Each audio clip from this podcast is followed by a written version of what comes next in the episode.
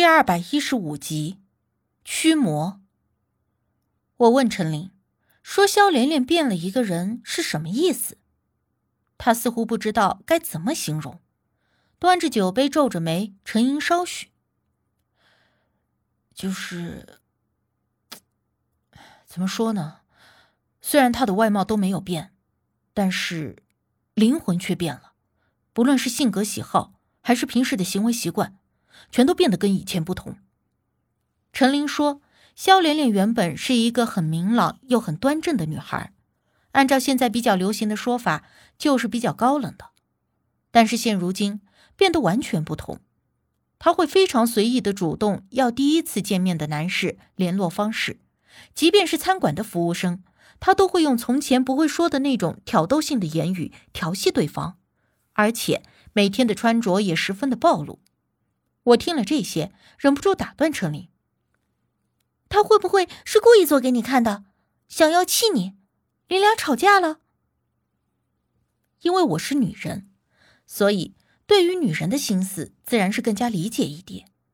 有时候为了引起所爱之人的注意力，多少都会有点作，甚至是故意在所爱之人面前作到让他生气。当然，这是非常不好，也是非常不理智的行为。陈琳摇头：“没有，我们已经分手了，是他主动提出来的。确切的说，她是我的前女友。”啊，分手了？我听了，心里还莫名的有点小窃喜。无忌一直没有言语，他握着水杯喝了一口水之后，问道：“除了主动向男人示好、衣着暴露的这些日常琐事。”他还有其他的反常行为吗？陈琳随后又举例了几点，比如说，原本肖连连讨厌的食物，现在都很喜欢之类的；一些原本很喜欢的东西，现在也都变得无所谓了。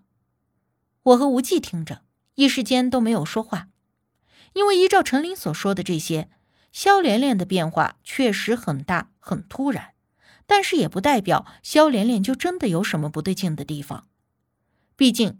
人在某一时刻，或者经历了某件事之后，突然做出了改变，这也不是不可能的事情。或许他在和陈琳冷战的那半个月期间，突然想通了什么，所以做出了改变呢？但陈琳接下来说的一句话，倒是让我觉得有些奇怪。他说：“连连受到父母的影响，从小就是天主教徒，而且是非常虔诚的，但是现在。”他不但不再信仰天主教，甚至还当着他母亲的面大声的辱骂神明。他母亲说他是被恶魔附体了，私下里跟我说，甚至想要请神父为他驱魔。驱魔？那驱了吗？我问道。没有吧？听说他们天主教驱魔什么的，还需要申请报批之类的，我也搞不清楚。陈琳无奈的摇了摇头。我还没见过西方教派的驱魔仪式呢，还以为就是电影里演的那种，原来还真有这么一回事儿。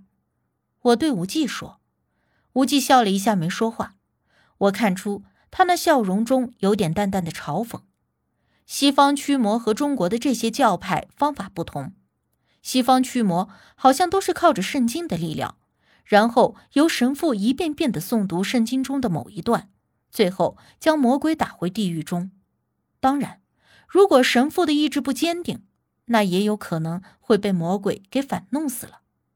而中国的这些驱魔抓鬼的方法，相对而言就更加极端狠厉一些。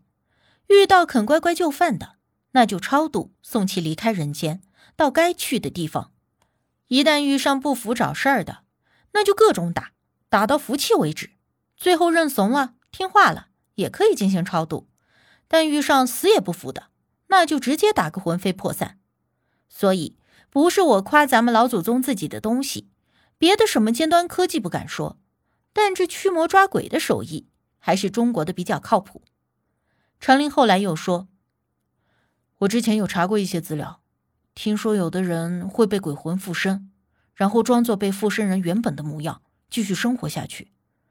所以我想要请你们试一试，连连究竟是不是受到了什么科学无法解释的影响。”我闻言心说：“这事儿也简单，不就是看看肖连连身上有没有什么邪祟吗？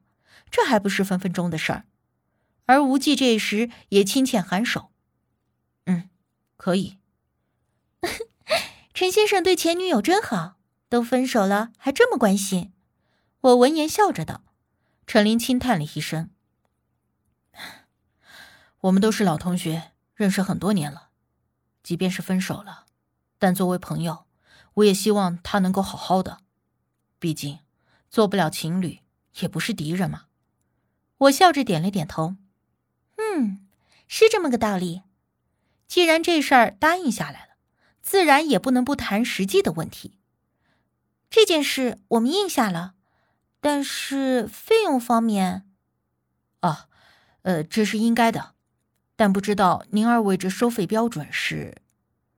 陈林反问我。我看了无忌一眼，想让他说，以免我再把价钱给叫少了。而无忌倒也不含糊，直接说。我们亲自去确认肖连连身上是否有邪祟，这费用是一万。如果真的有，那驱邪额外的费用是三万。如果问题比较严重，是五万。我不知道无忌平时给别人驱邪什么的，是不是也要这么高的价格？不过对陈林这个土豪来说，这价钱确实也不高了。陈林闻言，二话没说就答应了。好，那就这么定下了。事不宜迟。陈林心急的希望我们今天就能够解决这件事儿，说他刚好有一个聚会，肖连连一定会到场，希望我和无忌也能一起过去，这样可以在肖连连不知情的情况下确认一下。无忌和我都没有反对，事情也就定下来了。我和无忌在酒店休息了一会儿，到了与陈林约定好的聚会时间后，我们便一同前往约定地点。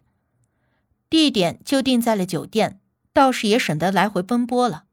而我们到的时候也才知道，原来陈林所说的这个小聚会是他的生日聚会。陈林原本在和一个女人说话，看到我们之后，立刻迎了过来：“你们来了。原来今天是陈先生的生日，很抱歉，我们没有提前准备礼物。”我略有歉意的客气道。只是相熟的朋友，借着这个借口聚一聚而已。更何况二位能够答应参加，已经是给我很好的礼物了。程林倒是很会说话。那肖小姐到了吗？我急着想要见一见程林的这位前女友，而且这也是我们这次来的正事儿。还没有，不过应该快了。咱们先去这边坐一下，吃点东西。陈林招呼道。我们三个人便走到了相对安静的沙发上坐了下来。陈林小心的看了一下周围，才开口问我：“不知道待会儿需要准备些什么？怎么才能确定连连是不是被附身？”“不需要特别准备什么，待会儿你和平时一样就好，只要把我介绍给肖小姐就可以了。”我直接道：“啊，就这么简单，不用画个符，准备个桃木剑什么的。”我怕你们没有提前准备，还准备了一些桃木剑、铜钱之类的东西。电影里不都是这么演的吧？暂时不需要，陈先生，你放轻松就好。这件事啊，没有电影里演的那么神乎其神。我听了失笑道，陈林这才恍然的点了点头。而在我们说话间，有一男一女挽着手走了进来。男生高大英俊，西装笔挺。而女人则穿了一袭深 V，开到了肚脐以下，两侧都可以看到胸型的礼服，一侧还开着高高的开叉，几乎开到了臀部。女人浓妆红唇，长发卷成了波浪大卷，披散在一侧的肩头上。虽然看得出来这个女人的相貌并不十分出众，但这装束却是十分的惹眼。我即便是个女的，看着她那暴露的着装，也忍不住愕然了一下。这聚会中，所有人穿的都是休闲正装，并没有见到哪一位女士穿着晚礼服的，所以这女生一入内，顿时几乎吸引了全场的目光。而这时，陈琳的脸色也稍稍阴沉了些许，她看着缓步走入的那一对男女，对我们说道：“那就是肖连连。”